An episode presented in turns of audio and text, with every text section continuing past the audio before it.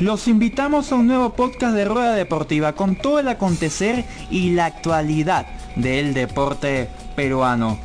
¿Dónde? Solamente aquí, en Rueda Deportiva. Hola, hola, hola, ¿qué tal? Muy buenas noches, amigos de Tribuna Picante. Bienvenidos a un nuevo podcast, una nueva edición de nuestro podcast.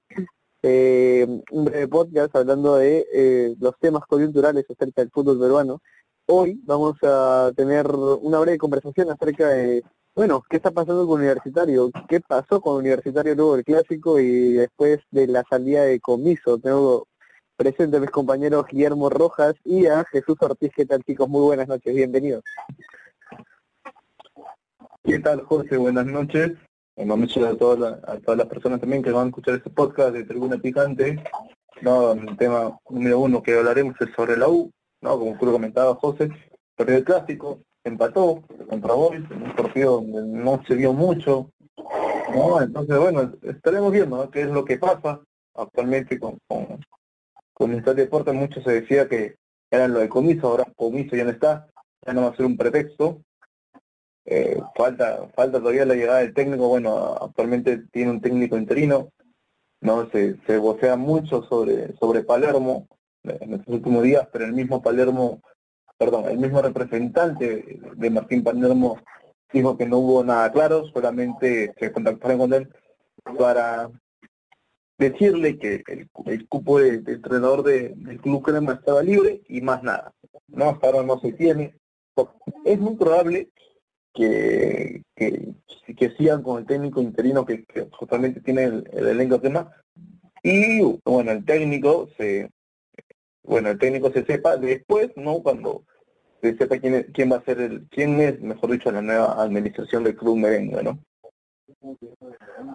Sí, sí, por supuesto. En momentos difíciles pasa el cuadro universitario de deportes y bueno, eh, a esperar nomás, ¿no? ¿Qué, qué, qué va a pasar con los resultados? O sea, hablando un poco del tema universitario, eh, de lleno ya lo que fue el clásico y tal, he visto la U, muy al margen de comiso no comiso, en el partido de hoy que ha generado mucho menos de lo que generaba con comiso.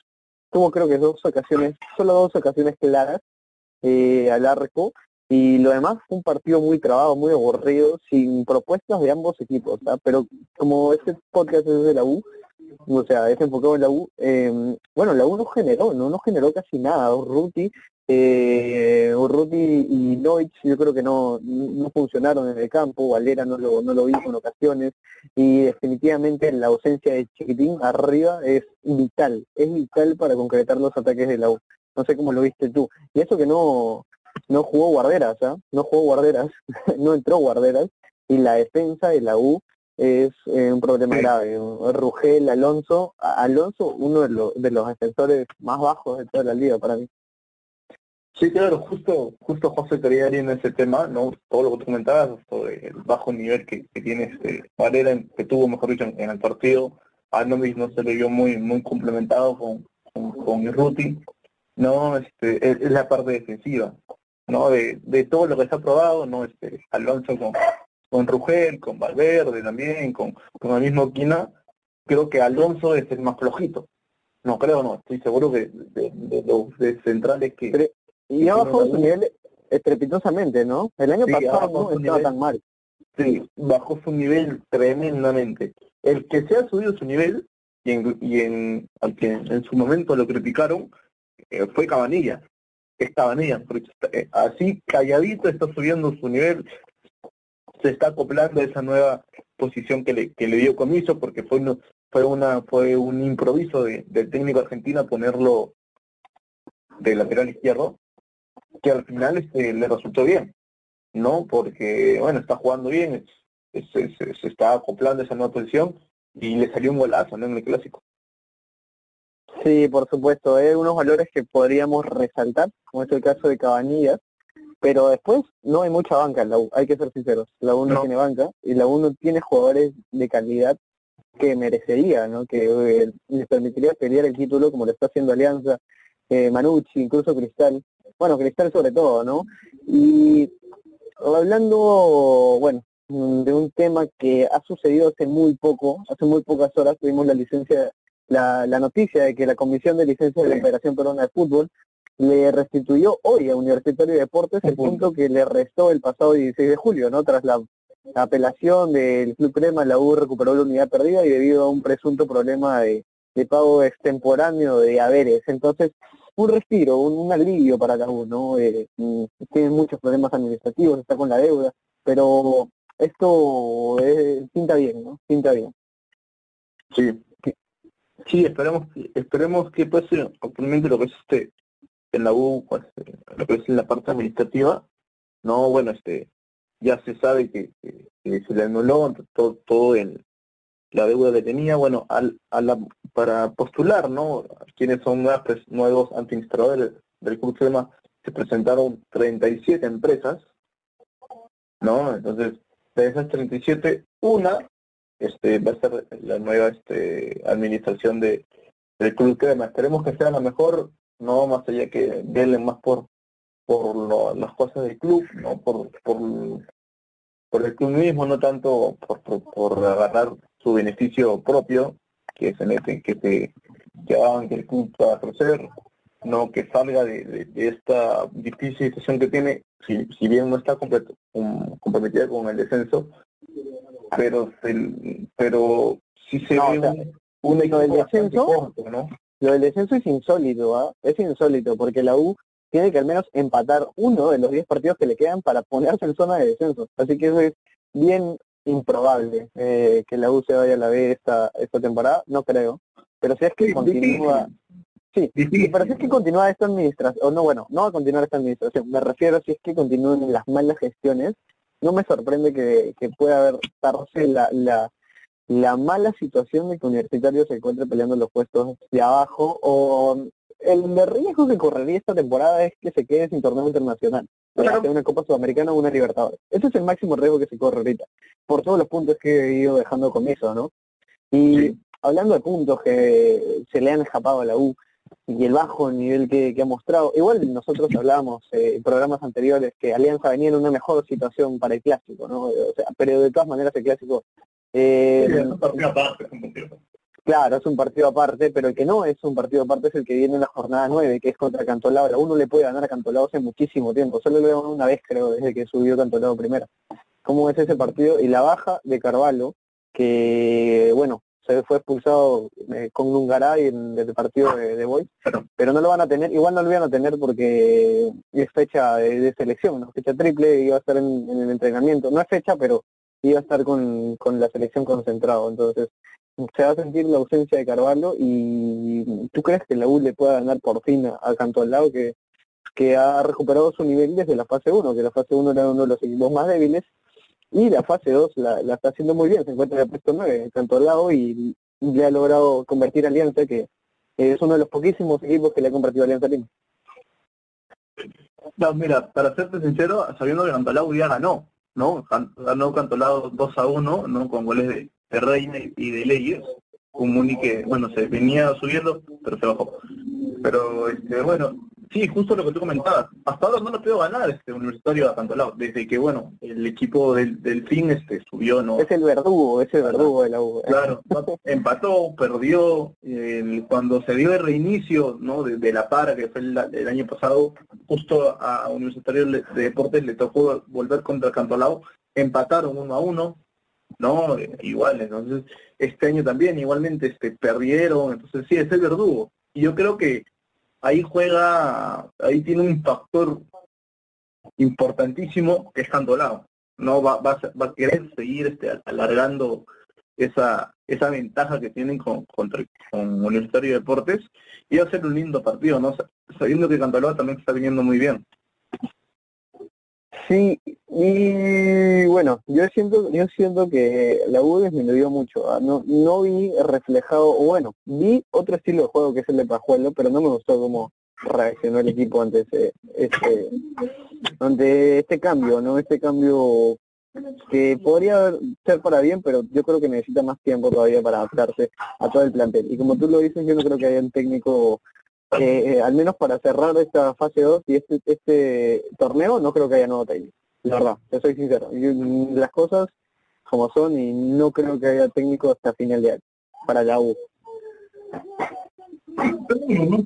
sería lo ideal. Bueno, lo ideal es que, bueno, que venga la, administración, que esa, la administración se quede un tiempo, no que sea como las administraciones que se tuvo anteriormente en el Universitario de Deportes, que duraban dos, tres meses, después cambiar al administrador, y bueno, y tenía que hacer otra estructura, que la, a la administración no le, no le agradaba, no le agradaba el técnico, por eso lo sacaban, ¿no? y ponían varios pretextos. Eh, bueno, básicamente para mí es eso, que se quede una, una administración, que se quede un tiempo, un, par de años o una temporada, para que haya un, para que el club pueda estar sostenible a un proyecto deportivo, no más allá que sea a corto, mediano o largo plazo. A ver, a ver, ¿qué te, como dije, ¿no? ahorita se están haciendo lo que son las elecciones de ¿no? Están viendo quién, quién entra en lo que es la administración supongamos que entra una empresa que trae a un técnico X, ¿no? Y lo trae por, por este lapso de tiempo, por tres meses, que ahorita acaba el campeonato. Después, después en el próximo año entra otra, entra otra administración y el técnico lo saca. Entonces, y, eso que no quiere genera, al menos en los jugadores, cierta, cierta, cierta incomodidad. ¿No? Y hoy más que todo también en la línea que tú dices, José, yo creo que también va, van a respetar lo que está haciendo Pajuelo este, actualmente, si bien tiene solamente un partido, para ver cómo, cómo le va en el año, ¿no? Si puede ir de manera positiva, ¿por qué no? ¿Por qué no este, contar con él para la próxima temporada?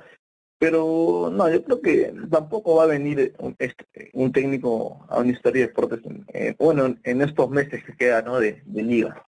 Claro, porque sería creo una inversión perdida, la verdad. Sí, sí.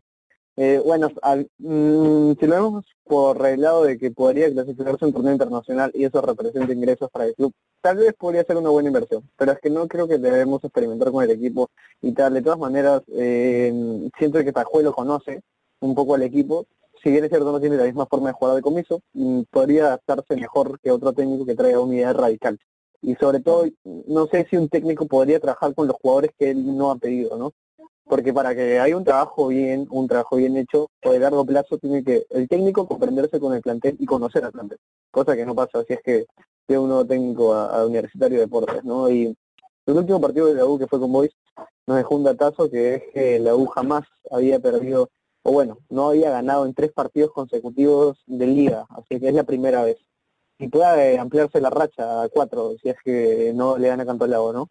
Sí. Eh, insólito no está pasando por un buen momento universitario de deportes y, y adicionalmente a eso, eh, ya vamos ya casi la mitad de la fase 2, la U ha sumado 442 minutos en bolsa, eh, José Rugel la mayoría de esos minutos son 264, Piero Quispe con 90 y Guillermo Larios con 88. Eh, todavía le quedan 10 partidos y tiene que llegar a la cuota de 1020 definitivamente va a llegar, ¿no? Esta es una de las cosas que ha hecho Comiso bien, porque Comiso fue probando gente como por ejemplo Larios, Rogel, eh, Quispe, Rogel definitivamente la mejor incorporación juvenil universitario, y tú crees que van a seguir aportando los chicos de la bolsa, 2000, ¿son 2001 o menor?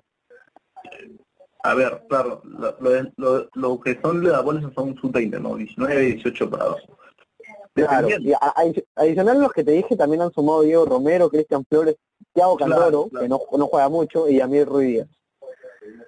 Claro, Yamir no juega mucho, Cantoro entra ese, pero creo que Cantoro ya no es este, ya no sume una no, Cantoro se debe irse sedado, ¿eh? se debe irse cedido, digo, cedido, cedido. Mira, ah, mira.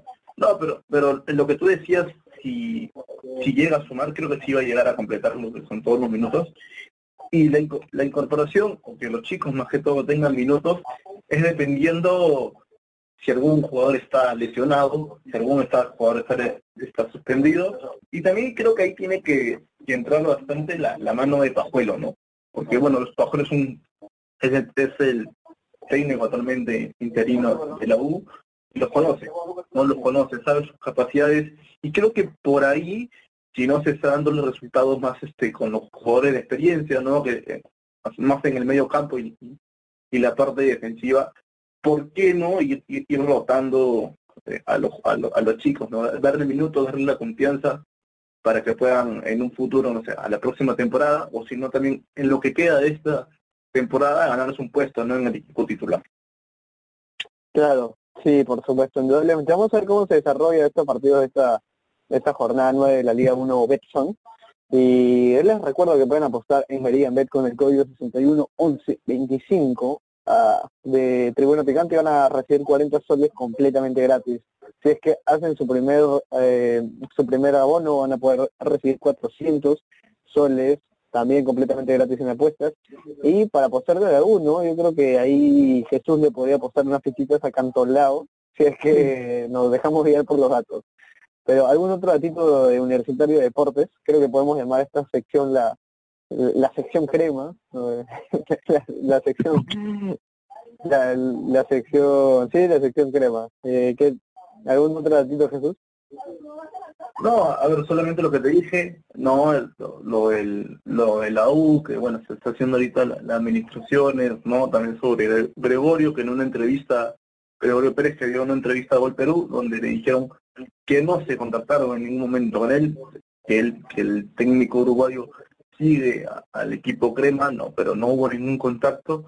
Y lo de Palermo que, que quedó en veremos, ¿no? Quedó en el aire, no, no se ha llegado a contactar con, con el técnico con el técnico argentino y más nada, ¿no? Esperemos que, que, que pueda que pueda sacar un buen resultado contra Cantolao el día sábado, la vuelta de Chucchuc al 11 después de la, expulsión de Carvalho, no eh, bueno, este partido está suspendido, tuvo una, una buena actuación en, en el partido contra Boys y esperemos, ¿no? Esperemos que le puede ir bien al equipo crema en esta en este fin de semana que viene. Sí, sí, sí, la U tiene que empezar a pelear los puestos arriba, como siempre debió ser, ¿no? Como siempre deben ser los tres equipos más importantes del país. Sí, sí, sí, por supuesto. Como en eso estamos de acuerdo todos. haciendo cristal, me falta alguno más. Sí, sí, sí, sí, sí, donde se merece, la verdad. Y bueno, eh, ha llegado ah, el final de este gran podcast, así que muchísimas gracias Jesús Ortiz. Muchísimas gracias a Guillermo Rojas también por estar ahí detrás, siempre eh, atento al programa y ya estaremos, ya estaremos encontrándonos en otra ocasión para hablar de Alianza y Cristal. Así que ya los esperamos. Listo. bye. bye. bye.